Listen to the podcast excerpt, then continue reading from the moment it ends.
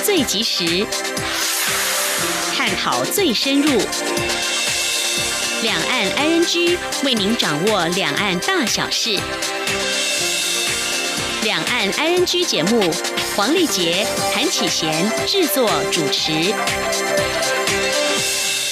各位听众您好，我是韩启贤，我是黄丽杰。今天是二零一九年十月九号星期三，欢迎收听每周一到周五播出的两岸安居节目，一起掌握两岸最近的新闻焦点，还有交流互动。今天节目一开始，先为大家了解重点新闻，包括接见美国国务院副主席孙小雅，蔡总统表示愿共同促成永续且具包容的经济成长。世界经济论坛 WEF 竞争力评比，台湾上升一名，成为全球第十二强。国庆筹委会表示，前总统陈水扁。没有向中间申请，无法出席国庆大会。在掌握新闻重点过后，今天的焦点话题，我们首先会针对台湾部分大大学发起声援香港反送中运动，不过近来却发生多起中国大陆来台旅客破坏校园贴有表达心声的连农墙，还有在台湾的陆生跟港生发生冲突事件，政府如何应应处理？另外，针对外国媒体报道，近年来中国大陆境内非政府组织 NGO 遭到官方打压，到底有哪些原因？还有官方采取哪些压制做法？而对台湾从事两岸 NGO 互动交流又有哪些风险？稍后将会访问陆委会副主委陈明奇来说明。至于在节目第三单元，我们今天来关心哦，连农墙、连农沃出现在上个世纪八零年代捷克布拉格，在一九八八年，布拉格连农墙成为捷克民众不满共产主义的地方，之后逐渐演变成表达。民主、反集权与个人想法地标，而香港联农墙在什么时候出现呢？稍后告诉您。好，我们接下来先来关心今天的重点新闻，轻松掌握的新闻 I N G。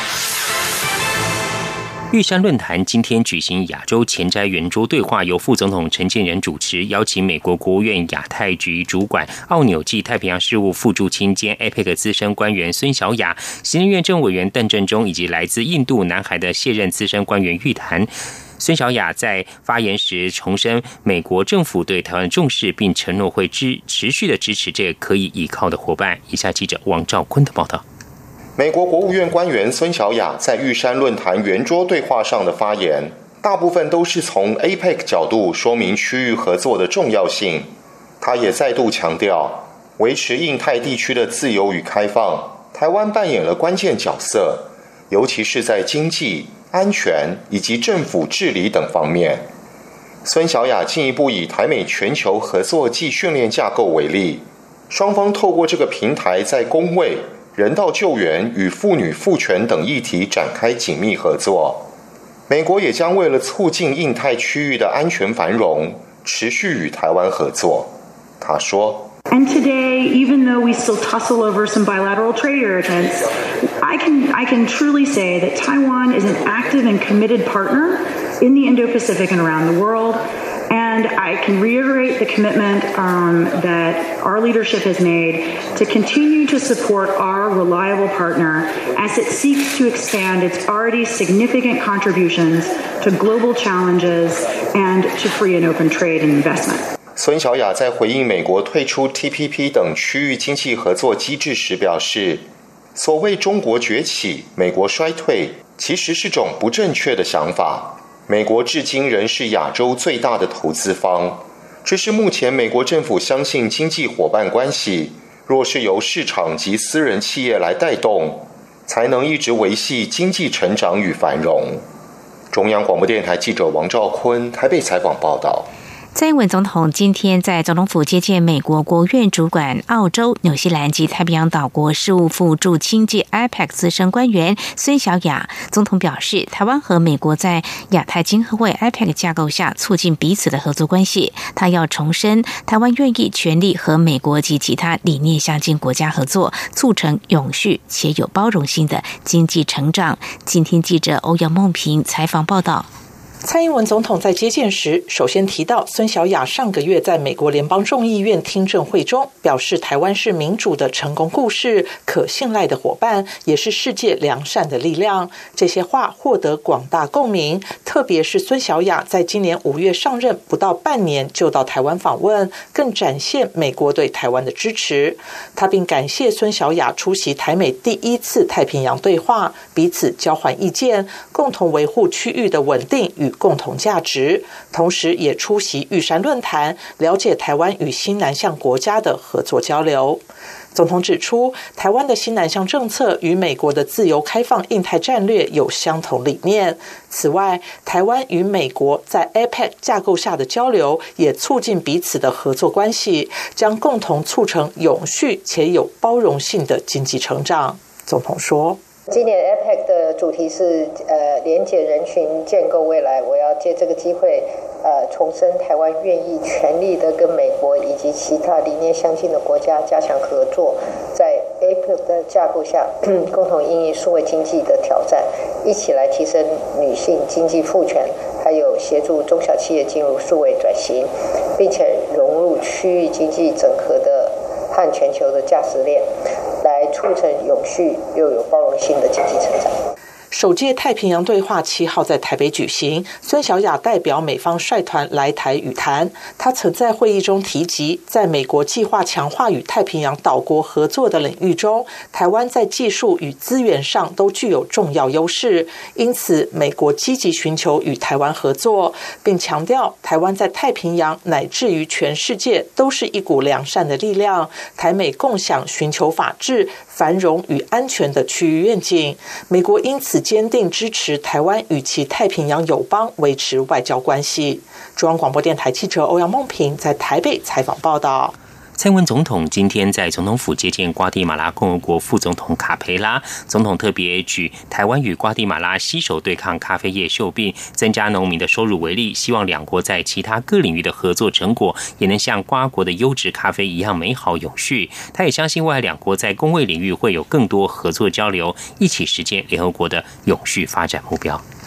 过去传出台湾商品遭中国海关要求必须在 MIT 标签附加 China 字样才能够入关。全国工业总会今天表示，随着两岸关系转冷，自今年起这项要求已经从产品扩展到原物料、关键零组件。经济部国际贸易局回应，近期有收到报关行产业工会的反映，但是经向中方求证之后，确认对岸没有发布新的要求和规定。如果我国业者遇到相关问题，请提供具体个案，以利后续协调。今天记者谢嘉欣采访报道。有媒体九号报道指出，食品、石化、汽车组件、机械业等台湾出口中国大陆商品，传遭当地海关刁难，如未在 MIT 标签后附加 China 字样，将被退关。全国工业总会正积极介入协调。对此，工总一名不愿具名的人士九号受访时证实确有此事，且两岸关系转冷。根据陈情厂商的类型来看，中方海关针对的项目已不止产品，今年更延伸。至原物料、关键零组件，全国商业总会理事长赖正义则说，过去也有收到相关讯息，但查证后并无发现具体案件。经济部国际贸易局副局长刘威廉指出，目前没有收到具体个案。他说：“我们没有收到具体的个案，我刚刚已经跟您讲过了。哦，所以你收到的是产业工会那边的说法，大部分是报关行业工会。对，厂商是听说了，就是也是。”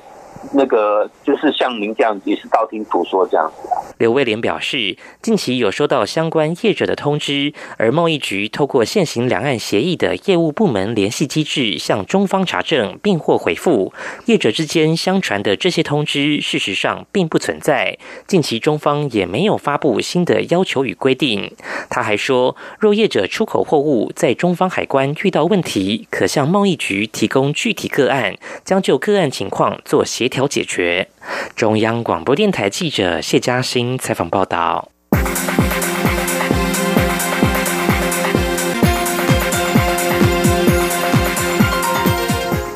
世界经济论坛 （WEF） 今天九号公布二零一九年全球竞争力报告，台湾表现较去年上升一名，是全球第十二强，亚太排名第四，次于新加坡、香港和日本，领先韩国、澳洲、纽西兰以及中国。世界经济论坛二零一九年全球竞争力报告今年共评比一百四十一个经济体，全球前五强依序为新加坡、美国、香港、荷兰及瑞士，日本排名第六，台湾则较去年上升一名，成为全球第十二名。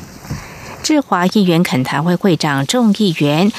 古乌圭斯来台出席玉山论坛及双十国庆活动，今天举行简短记者会。他在回应媒体询问时表示，台湾的经济力量足够，又是世贸组织及 IPEC 成员，具备参与 IPEC。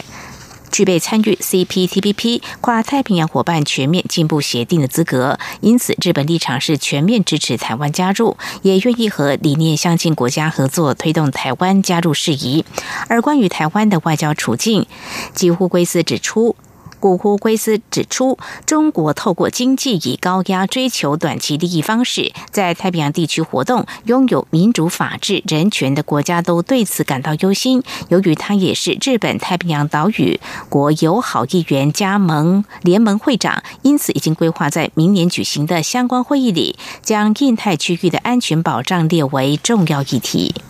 驻福冈办事处日前举办双十国庆酒会，公布日本首相贺电，引发讨论。外交部发言人欧江安今天举行临时记者会，对外说明关于贺电的真假问题。欧江安表示，住处确实有收到这封贺电，是由长期信任的政坛友人转交，所以外界不需再讨论贺电是真是假。它不是假的，只是因为日方没有相对列入他们的官方记录，因此我国也不能将此贺电列入我方官方正式记录。以下记者王兆坤的。报道。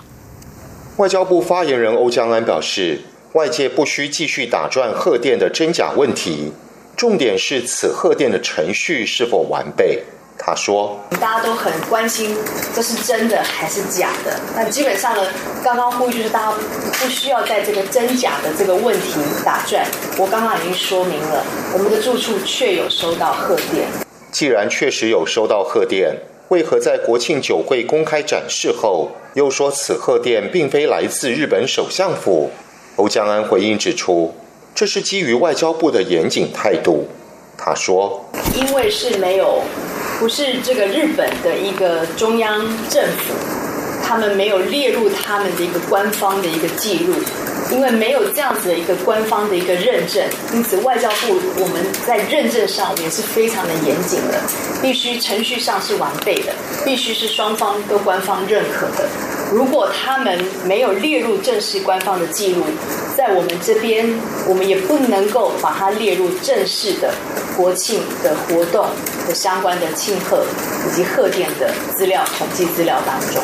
欧江安表示。驻福冈办事处收到这封贺电，并在国庆酒会上公布，外交部事先并不知情。这是因为各驻外管处依往例都是在国庆活动举办之后，才将相关情形回报外交部。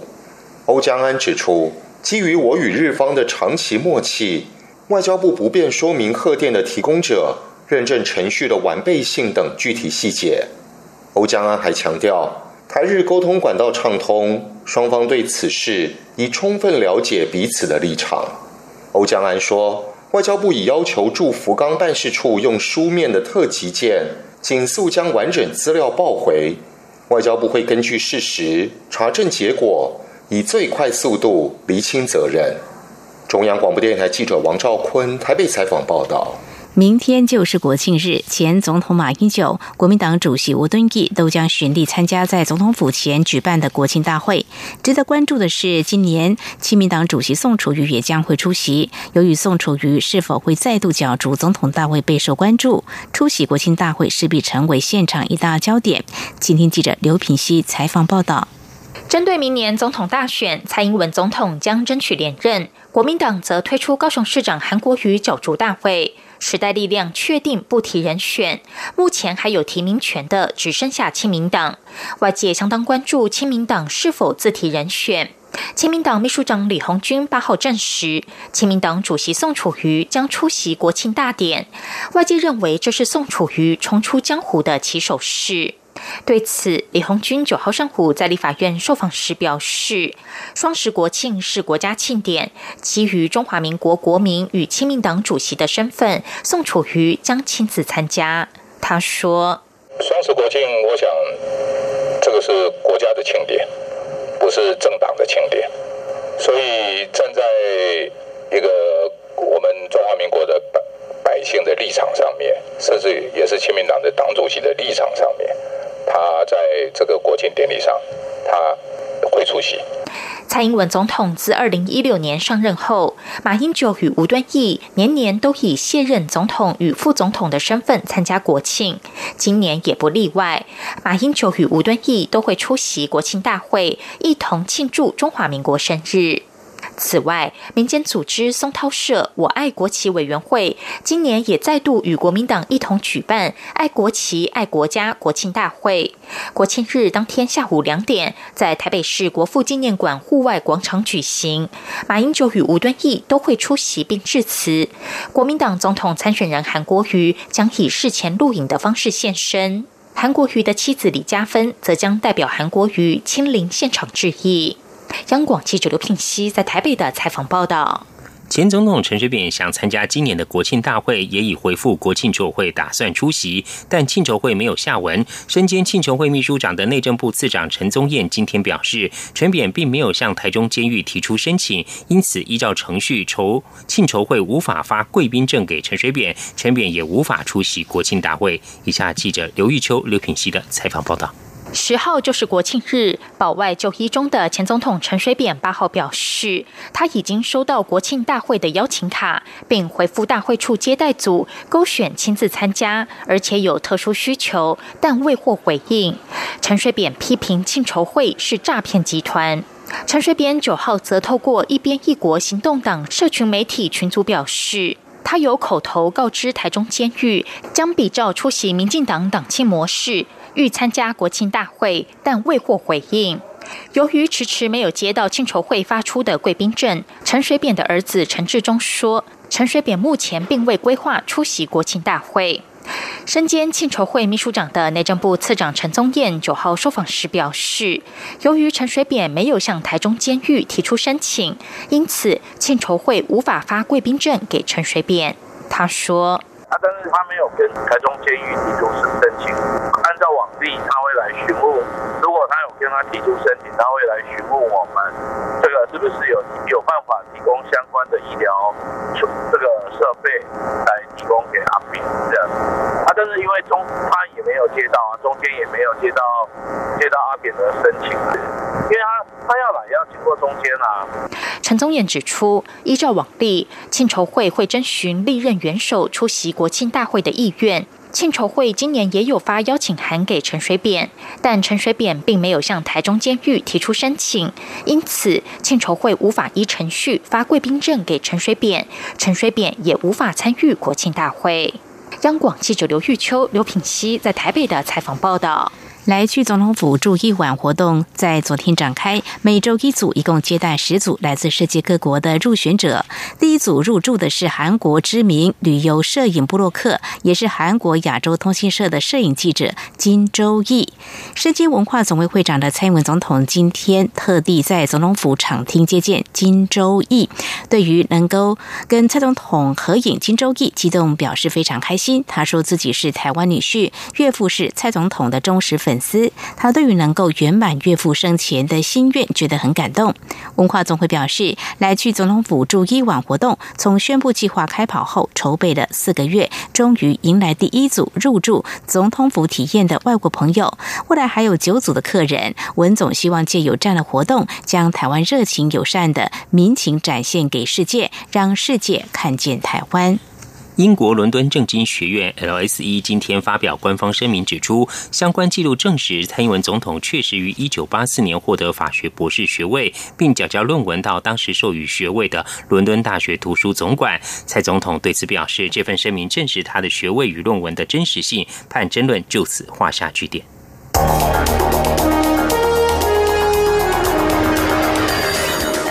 锐的新闻嗅觉，延伸您的视野，让您听到最硬的两岸焦点。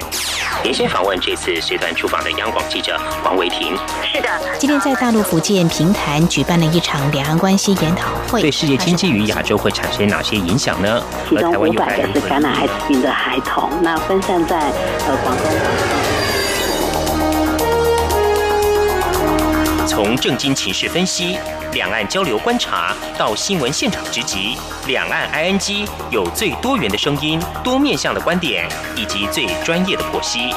请收听每周一到周五晚间六点到七点，由中央广播电台新闻部黄丽杰、韩启贤制作主持的《两岸 ING》。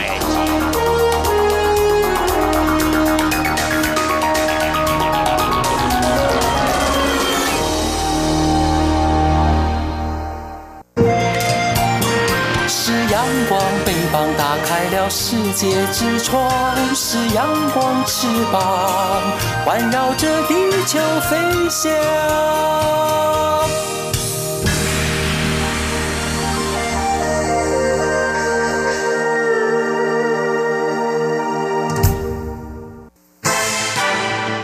轻松掌握的新闻 ING。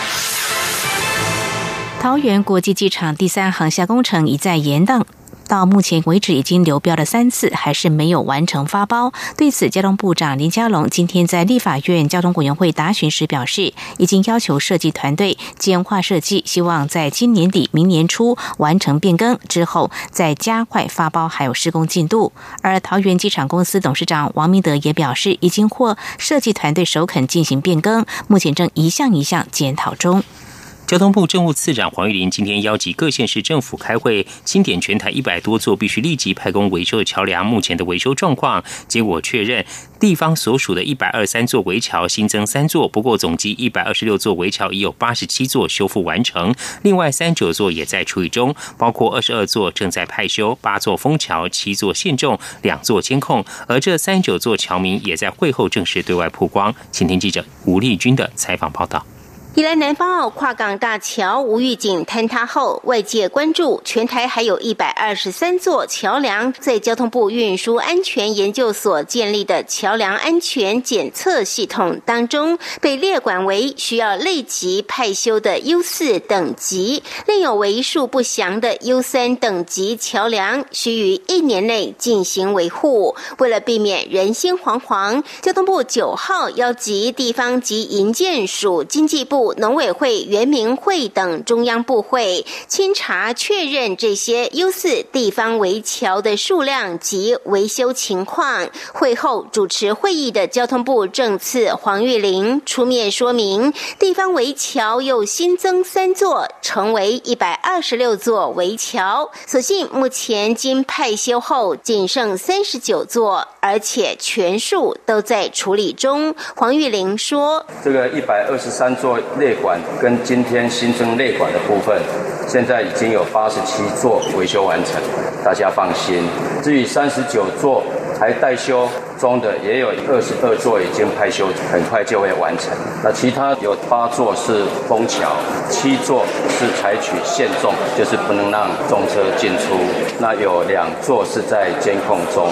这十七座地方政府后续应该会提出改建的计划。黄玉玲进一步指出，正在派修的二十二座桥，最慢今年底即可完成；十七座可能进行改建的桥梁，未来中央。也会全力协助地方来办理其他明年度需派修的 U 三桥梁，地方政府也已编列预算纳入明年维修计划中。至于拱桥及斜张桥等特殊桥桥梁，经地方政府派出另一批专业技术人员赴现场依规定进行目测及检测后，结果都正常。此外，交通部也在地方政府同意下，将这三十九座列管的围桥正式对外公布，其中包括数条无名桥，也会将地点附上。根据这份资料，这三十九座围桥散布在基隆、桃园、新竹县、苗栗、南投、云林、花莲、台东等八个县市，其中又以云林最严重，高达十六座，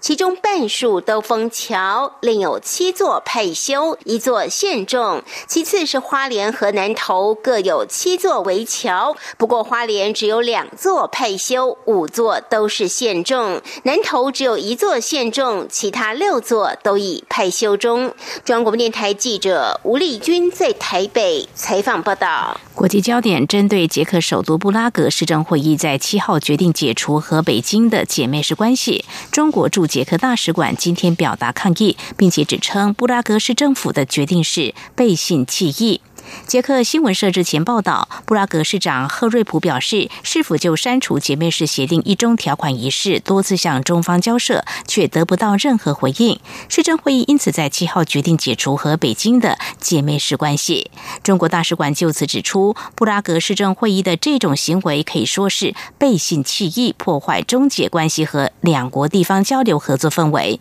北京市已经就此向布拉格提出严正抗议。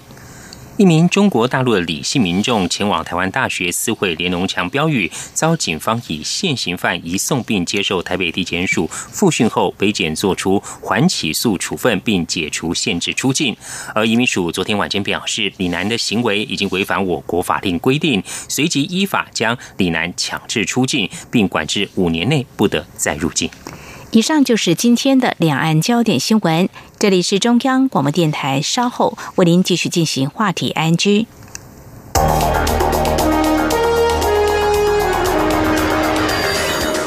锐的新闻嗅觉，延伸您的视野，让您听到最硬的两岸焦点。连线访问这次随团出访的央广记者王维婷。是的，今天在大陆福建平潭举办了一场两岸关系研讨会，对世界经济与亚洲会产生哪些影响呢？其中五百个是感染艾滋病的孩童，那分散在呃广东。从正经情势分析、两岸交流观察到新闻现场直击，两岸 ING 有最多元的声音、多面向的观点以及最专业的剖析。请收听每周一到周五晚间六点到七点，由中央广播电台新闻部黄丽杰、韩启贤制作主持的《两岸 ING》。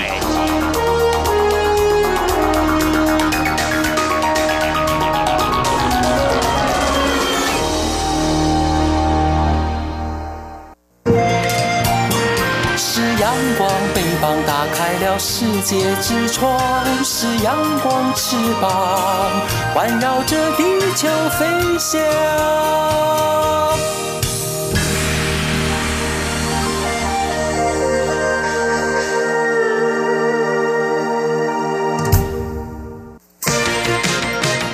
您最想关心的话题，ING。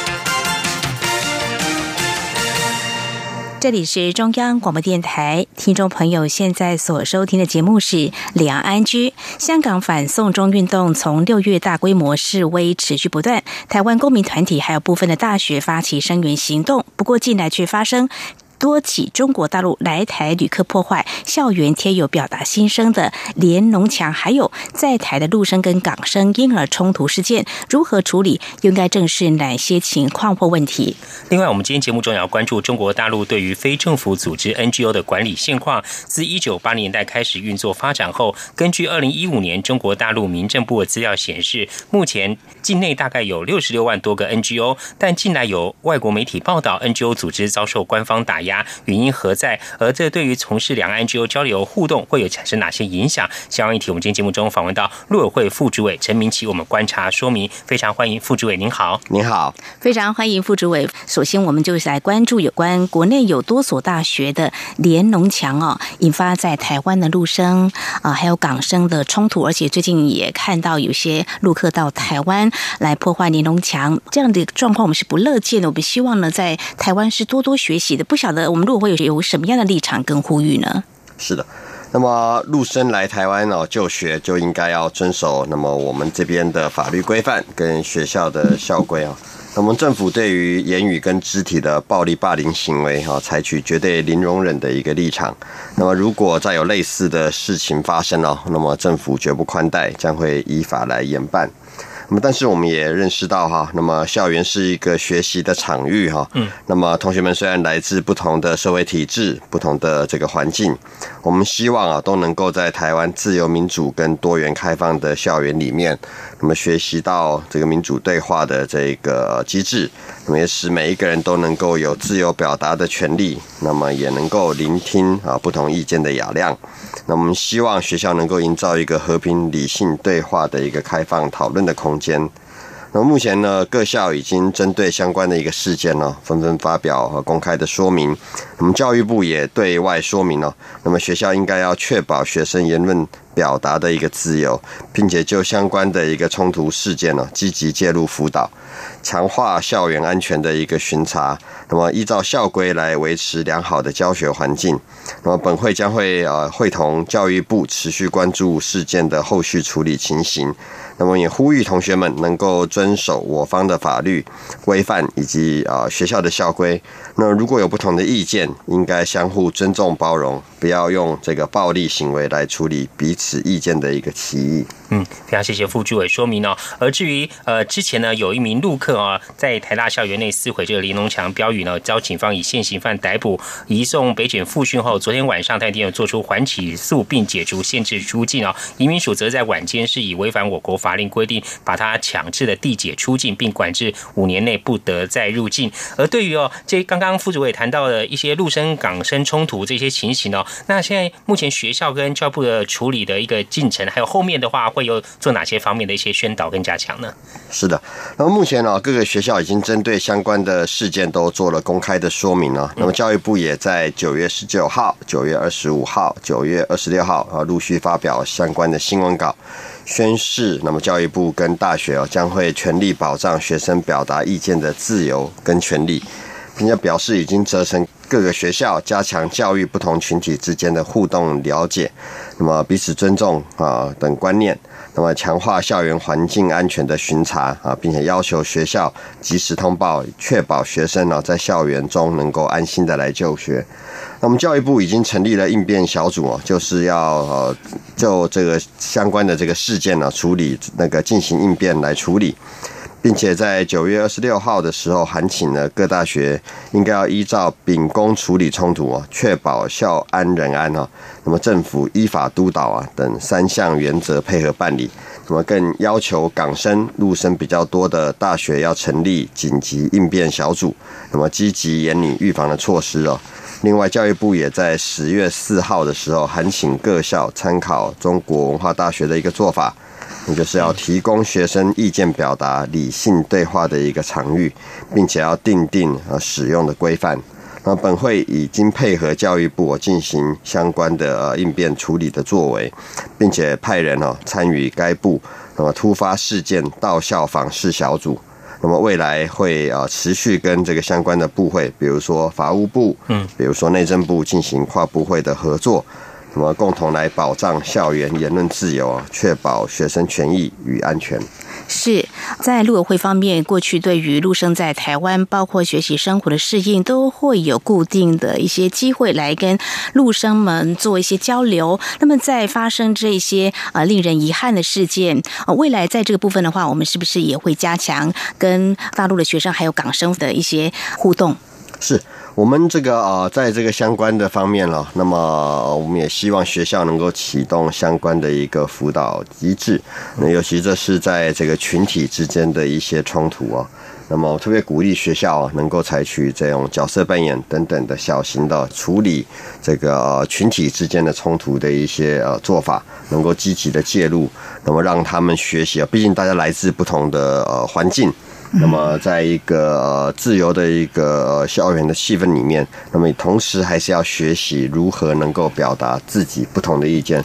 也能够尊重别人表达意见的自由。那么，学习着用比较文明的方式。那么来处理相关的这种呃差异，那这是我们的盼望。是呃，副主委蔡英文总统也相当关心像这样的事件哦。那么有提到，如果说像是有肢体冲突的话，未来在入境的时候可能会进行一定程序的管制哦。而移民署长邱风光日前他在立法院答询也说，如果违规违法。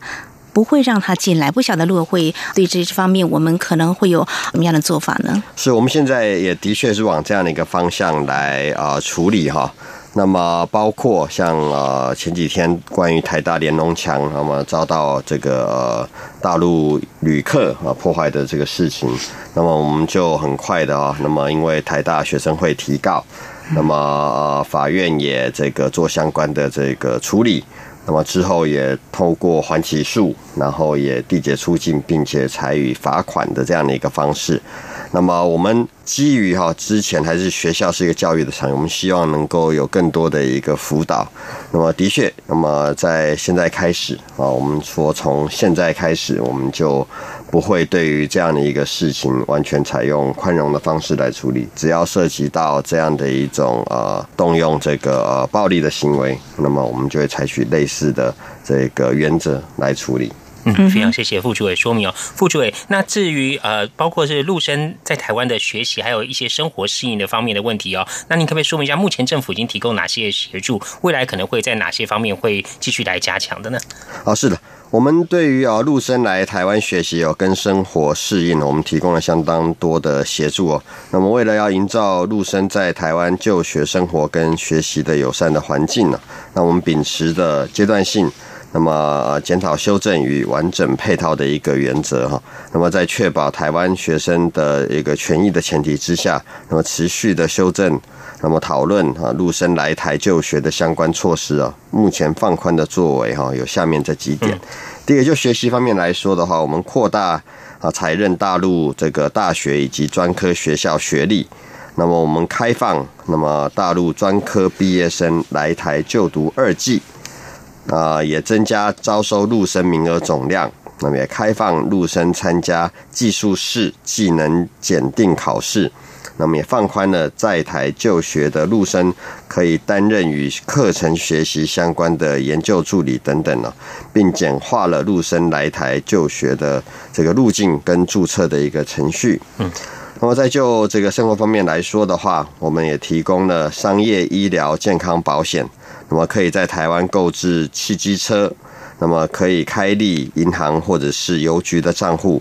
那么亲属来台探亲的一个便利，我们也简化来台财力证明验证程序，那放宽在台六个月以上就可以报考这个驾照以及换发驾照等等。那么我们开放陆生可以透过网络自行操作申请换证。延期、资料异动等等呢，我们希望能够有更多的这个大陆的青年来台，跟我这边的学生哦，能够相互的这个切磋学习。然后再就我们持续啊办理相关的一个活动啊，来积极的辅导这个陆生能够对台湾社会有更完整的认识。陆委会持续推动多项两岸青年学生交流研习活动啊，比如说台湾多元文化探索研习营。啊，比如说两岸青年学生公民新闻研习营、两岸青年和平工作坊等等哈。那么为的是要使哈在台的这个陆生能够实地体会台湾民主社会的多元化发展，并且分享大陆的一个发展经验呢那么本会也补助海基会办理在台陆生联系跟服务的工作，并且适时的办理座谈活动，以了解陆生相关的一个需求啊。那么，这大概是我们现在已经呃做了的一些呃工作。当然，我们还是啊会持续的来推动哦一些相关的这个呃做法，能够让提供这个陆生在台居留期间能够有更多的便利。比如说，我们会持续的推动陆生纳保。嗯，那么。我们啊，基于人道的考量跟人权的价值哦，平衡境外学生的一个权益，我们持续推动陆生比照侨外生纳入健保体系啊，并且将攸关陆生纳保的健保法修正草案列入立法院的每一个会期的优先审议法案哦。那么希望他能够早日加入健保，那么使他的生活学习更有保障。然后第二个，我们会持续加强对于陆生的关怀跟辅导啊。那么呃，我们呃教育部所定的这个大陆地区人民来台就读专科以上学校办法，那么学校应该要指定专责的单位或人员负责办理陆生的课业辅导、生活管理、联系、通报等事项。那我们也会持续的跟这个教育部以及各校陆生辅导人员保持紧密的联系，那么了解陆生在台就学跟生活的相关的情形。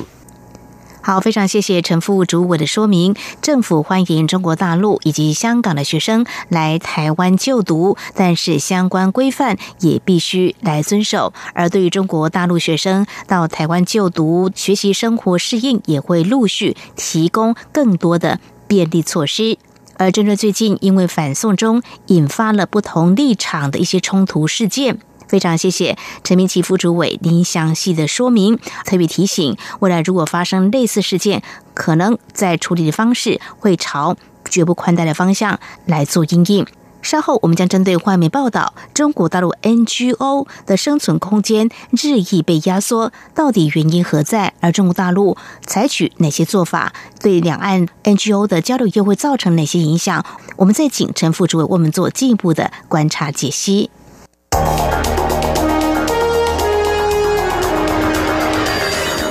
最敏锐的新闻嗅觉，延伸您的视野，让您听到最硬的两岸焦点。连线访问这次随团出访的央广记者王维婷。是的，今天在大陆福建平潭举办了一场两岸关系研讨会，对世界经济与亚洲会产生哪些影响呢？其中五百个是感染艾滋病的孩童，那分散在呃广东。从正经情势分析。两岸交流观察到新闻现场直击，两岸 ING 有最多元的声音、多面向的观点以及最专业的剖析。请收听每周一到周五晚间六点到七点，由中央广播电台新闻部黄丽杰、韩启贤制作主持的《两岸 ING》。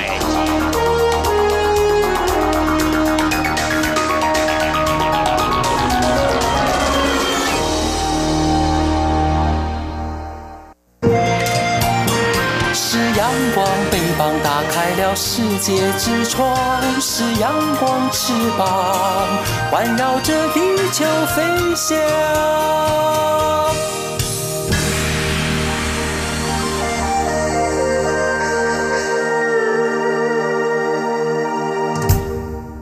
这里是中央广播电台，您现在所收听的节目是《两岸安居》。我们今天节目中是访问到陆委会副主委陈明奇，接着要请副主委我们观察，就是 NGO 非政府组织在中国的大陆发展的一些情况哦。有外国媒体报道，目前在中国大陆发展的境内和境外非政府组织 NGO 都面临的官方严厉打压哦。呃，不晓得陆委会怎么样观察研判？呃，中国大陆的 NGO 的一些组织，他们生存空间呃遭到压迫，或者现在一些情况是怎么样子呢？是的，那么呃，中共政权呢，用党国体制对他的政治社会啊进行全面的掌控啊，那么始终具有极权主义的色彩啊，对于公民社会更是缺乏呃了解跟信任。像这一些哈，这个 NGO 组织哦，独立不受政府的控制，那么因此被视为对中共政权的潜在威胁。那么，对于境外的 NGO，呃，中共更怀疑这些组织是西方政治文化价值的代言人，那么具有和平演变的这个潜在危机。那么，对于具有维权性质的境内 NGO，则把他们看成是重点维稳的对象，用各种的方式阻挠民主、人权这一类的普世价值在大陆内部的传播。那么事实上，哈，从过去境外 NGO 投入大陆的人道与公益的事业来说的话，来看的话，那么成效十分显著哦。比如说台湾的慈济功德会，那么多次投入大陆的灾区救灾，事实上是有助于中共缓解内部的这个治理的问题的。嗯哼，是。那么我们在了解中国大陆对于 NGO 的一些管理态度，我想如果跟台湾做一些比较，或许差异还不少。那么在这样的情况之下，因为有外媒有报道，事实上我们也关注，就是中国大陆对于 NGO 的管理，在两年前的时候有施行一个境外非政府组织 NGO 境内活动管理法。那么如果诚如刚才副主委您所提到的，那么中国大陆呢可能会对于这些 NGO 会进行某些打压。那么就您的了解。哦，或陆委会的了解，中国大陆可能会以哪些方式来压制 NGO 或民间异议的声音呢？是，那么我们知道长期以来哦，那么中共当局对于成立这个非政府组织的限制很严格哈。这些 NGO 在大陆的发展面临到很多的问题，包括政府的管制跟打压，包括这个资金来源的艰难啊，包括人才缺乏等等的这个各种的原因哦。那么近年来更是制定了慈善法、我境外非政府组织境内活动管理办法，透过双重管理体制哦，拉高境外 NGO 在啊大陆的登记门槛，限缩境外 NGO 的这个资金来源，并且赋予公安啊机关权力监控境外 NGO，压缩大陆公民社会发展空间哦。那么如果和公民权利维权运动有关的境内 NGO 啊，除了无法获得境外资源的益助啊，登记审查困难以外啊，从事啊相关的从业人员跟社工啊，更成为当局的维稳的重点对象啊。比如说今年啊，这个五月的时候，长期关注农民工维权的北京的合法的 NGO 冷泉希望社区啊，遭到查抄。那么，志工被警察询问是否与外籍或台港人士来往，那么经费来源为何，有无颠覆国家政权言论等？那么负责人呢，则遭到了中共的逮捕。种种迹象显示，过往与中共体制关系良好、立场相对温和的 NGO，也不再兼容于当局哦。那么，中国国安人员呢，除了透过喝茶啦、哈被旅游啦或被上岗哈等恐吓、限制异议人士人身的自由之外啊，更以逃税名义来查办呢，由房东啊自愿的出面，那么停止。这个出租办公室的手段啊，来压制 NGO 哈，甚至利用寻衅滋事罪哈，那么恣意的对这个大陆的异议人士给予刑事拘留、判刑等等，那么想要借此来制造寒蝉效应呢？比如特别敏感的呃纪念日，比如说六四三十周年啊，建政七十周年等等，更扩大。规模打压异议人士哦，让他们就不要说话，也不能够串联行动，那么达到政权维稳的一个目的哦。那我们也观察到这样的一个状况哦，在这个习近平哈上任以来，其实是越加的严重啊。那么。觉得是说，这个随着他的这个国家哈越来越集中的权力，少数的领导人越来越集中权力，那么公民社会发展的空间呢，进一步受到这个挤压，也令人啊相当担忧的一个形势的一个发展。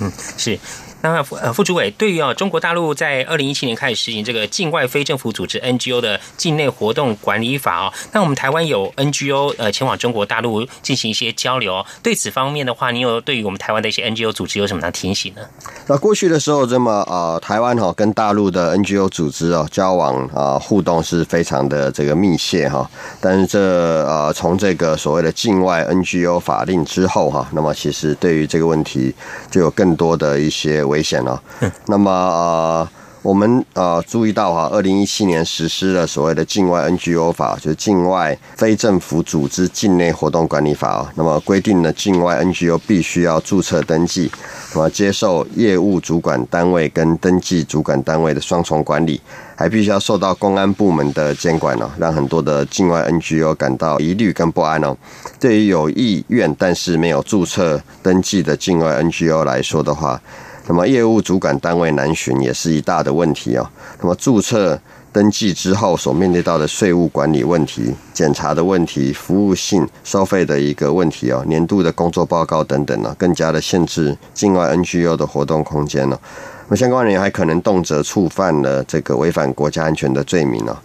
那么两岸的这个民间社团、非政府组织交流频繁哦，那么政府要呼吁我方的相关人员。团体在中国大陆进行交流的时候，应该要多留意陆方的法令规定跟可能的面临的一个风险。那么特别注意到人身的安全，那么也要视相关的形势啊，向我方政府反映，寻求必要的一个协助哦。那么最后我们也要呼吁啊，中共应该要落实人权保障，维护相关人员的言论以及人身自由权利。那么我们希望两岸的民间组织能够分享多元价值。推动两岸的民间互动正向发展，才能够真正的缩短两岸的距离。是非常谢谢陈副主为您的说明以及呼吁。那么两岸的民间交流事实上呢，呃，这个 NGO 组织的互动呢是非常频繁的，像社区营造啦，还有一些慈善啦，过去包括川镇啦，还有台湾九二一，我想这些大家都是还有一些印象，就是两岸就是透过这些民间力量，其实这样的互动交流，我们也可以把台湾的 NGO 我们。运作的方式呢，可以让中国大陆来做一些学习啊。我们看到中国大陆目前在 NGO 的管理方面，刚才副主也提到说，公民社会是被压缩的。我想这对照在台湾的话，我想有一些我们可能要去正视不同的政治社会制度。好，非常谢谢陈副主委你的说明。关注两岸关系跟互动交流的听众朋友，在我们节目当中其实还呃蛮多的。那有很多的听众事实上呢，也非常乐见，就是我们的官员到节目当中。来给我们谈，比如说对于在台湾就读的大陆学生提供哪些的协助，他们都觉得让中国大陆学生或。民众多了解是非常棒的。那像在今天呢，我们也很高兴，呃，陈副主委再度到我们节目当中来，所以呢，也有听众朋友，呃，也跟我们一样，共同来关注香港反送中的这个事件。就有听友建议，我们台湾多支持香港啊，认为是台港之间是唇亡齿寒啊。那么就有听众说，香港呢，今天就是台湾的明天。那么也提到，就是说。珍惜我们的这个民主自由的生活。如果不管香港、台湾不可能置身事外，中国大陆可能是不会放过台湾。他希望台湾尽快能够出台。共产党代理人法来防止渗透哦，希望能够尽快立法。事实上，之前在节目当中，我们也有做一些说明。不过，有听众还是非常的关注，就是说在这方面我们的修法的进度。所以，目前这个禁止中共政治代理人在立法院这个会期修法进度是怎么样？我看到好像在各党团还像有蛮多版本的。是，嗯，哦，说明一下啊，刚才呃主持人提到有关于这个支持香港啊，那我们当然对于这个香港的民主自由啊、人权法治的一个这个环境的这个继续的呃能够维护下来，我们是啊绝对予以这个支援哈。那么在道义上面等等的，我们都提供必要的这个声援啊，但是我们政府的立场是不介入啊。那么这个是啊，我们呼吁香港啊政府能够回应他们的这个呃香港社会的一个诉求。但说实在的，是说我们啊没有什么介入的空间，我们也没有这样的一个意愿来做介入哈。那么就像总统说的，我们的民主啊。那我们维护台湾的一个民主自由的一个体制，可能就是对于香港哈最好的一个资源哈。那么所谓的这个呃今日台湾啊，明日香港哈，我们也是希望能够香港的这个民众也能够享有台湾的啊这个对于这个自由的一个保障啊，对于民主的体制啊的推进等等的。那关于主持人刚才提到的有关于中共政治代理人修法的这个问题，我跟呃听众们报告一下啊。我们知道说中共对台湾的渗透。非常的严重啊，除了为了达成过往所谓的三战哈，就是舆论战、心理战、呃法律战等等，现在更形成了整体的对台的认知作战了。那么为了要反制中共对台的一个渗透，我们必须要强化啊相关的法规啊。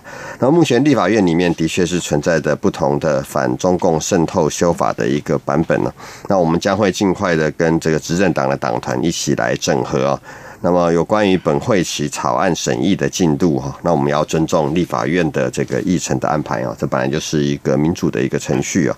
那我们也要再次的说明哈，那么我们的修法啊，不是要针对哪一个啊特别的群体对象，那是要针对中共的渗透的行为啊。那么届时我们也能够导正交流的次序啊，维持健康以及有序的互动往来。嗯，非常谢谢副主委说明啊，目前这个禁止中共政治代理人在立法院本会期的一些修法进度的状况啊。另外，呃，今天也针对两起事件，包括是近来发生多起中国大陆来台旅客破坏校园贴有表达心声连农墙，还有在台陆生港生婴儿冲突的事件，目前处理情况是如何？还有针对有外国媒体报道，呃，在中国大陆的一些 NGO 组织呢遭受官方打压，我们说明现在现况。而对于从事两岸 NGO 交流互动，又产生哪些？些影响，非常谢谢副主委今天接受访问，谢谢您，谢谢，谢谢副主委，谢谢。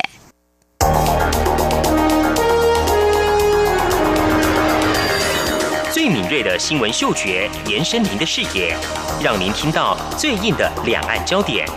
连线访问这次随团出访的央广记者王维婷。是的，今天在大陆福建平潭举办了一场两岸关系研讨会，对世界经济与亚洲会产生哪些影响呢？其中五百个是感染艾滋病的孩童，那分散在呃广东。从正经情势分析、两岸交流观察到新闻现场直击，两岸 ING 有最多元的声音、多面向的观点以及最专业的剖析。请收听每周一到周五晚间六点到七点，由中央广播电台新闻部黄丽杰、韩启贤制作主持的《两岸 ING》。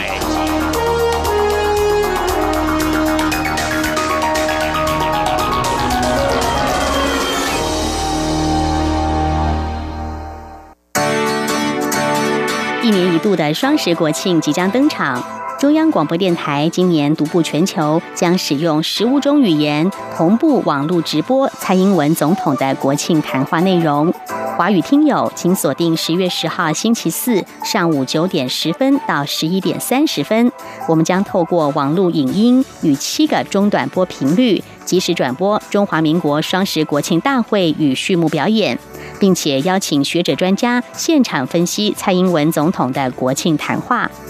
十月十号上午九点十分，请锁定央广网站 triple w 点 r t i 点 o r g 点 t w。广播听友请使用中波一五五七千赫、短波九五六五千赫、一二一零零千赫、一五四九零千赫、一五五三零千赫频率收听。另外，英语、日语的国庆转播则会在当天的上午十点到十一点现场播出。日语听友请使用短波一五七六五千赫，英语使用一五六六五千赫收听。十月十号上午九点十分，让我们一起携手世界，台湾要飞，追求更好的台湾。阳光就是阳光，成了我的翅膀。阳光，人民自由飞翔。阳光就是阳光，世界在我肩膀。阳光是你，是我生命的翅膀。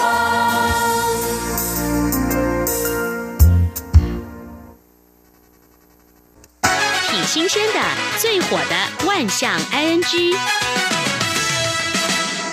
这里是中央广播电台，您现在所收听的节目是两岸 G，到了万象 ING 单元。今天万象 ING 单元呢，要跟听众介绍我们刚刚在新闻中，还有在。焦点话题中，我们谈到这个连农墙哦，来跟听众朋友介绍一下它由来。这个连农墙 e n o w a 呢，约翰兰农墙是位于捷克首都布拉格修道院大广场，原本是一个医院骑士团所有的一面普通的墙。在一九八零年代时候，人们开始在这面墙上涂写这个约翰兰农，就是披头四乐团成员之一约翰兰农的风格的涂鸦，还有披头四乐队的歌词的片段。而布拉格这座联农墙呢，原本是用来纪念披头四乐团的主唱约翰·兰农，所以被称为兰农墙。在香港则叫联农墙。而在一九八八年后，布拉格联农墙成为捷克民众发泄对共产主义不满的地方，后来逐渐演变成青年表达民主、反集权以及个人想法的地标。是的，没错。所以呢，在我们关注香港反送中运动持续到现在呢，我们会看到这个连龙墙一刚开始是在香港那边开始有民众表达他们的心声，之后在台湾，包括民间还有一些校园也都发起这样的运动。事实上呢，香港的连农墙呢是出现在二零一四年底，当时有个战中运动，那么当时占据金钟一带马路的示威者，他们就在附近的墙壁设立。拼接起来的一个联农墙，也让支持者能够张贴一些反对标语。而之后，每逢香港爆发大型反政府运动的时候，主办方大都会在啊一些地点设立联农墙。如果这些联农墙啊所在位置是属于公众地方，这相关纸条不久呢也会被政府部门派人依法清除掉。而在二零一九年，就是我们所关注反送中运动，就是反逃犯条例修订运动期间，出现这个。连农墙哦，在香港有许多地方都出现民众提出这样的诉求，也使得香港连农墙，嗯，我们用一个形容词叫遍地开花啦。这个联农墙的位置呢，大部分都是多人经过的地方，像是地下道啦、行人天桥等等，这在台湾也有。嗯。这是今天呢，跟听众朋友说明这个连龙墙的由来哦。最早是在捷克的布拉格，而香港是从二零一四年战中运动开始呢，就有香港联农墙的出现。好，这是今天跟听众朋友介绍说明。在节目尾声呢，再和听众朋友呼吁一下：如果说听众朋友们对我们节目任何建议看法，非常欢迎利用以下管道来告诉我们。传统邮件寄到台湾台北市北安路五十五号两岸 G 节目收。电子邮件信箱节目有两个，一个是 i n g at r t。i 点 o r g 点 t w，另外一个是 QQ 信箱一四七四七一七四零零 at qq dot com。同时，听众朋友，我们还可以透过 QQ 线上即时互动，QQ 码一四七四七一七四零零。另外，也非常欢迎听众朋友加入两岸安居的脸书粉丝团，在脸书的搜寻栏位上打上节目名称“两岸安居”来搜寻，就可以连接到我们的页面。不论是对节目的建议看法或收听感想，都非常欢迎利用这些管道来。告诉我们好，那么以上就是今天节目，也非常感谢听众朋友您的收听，祝福你，我们下次同时间空中再会，拜拜。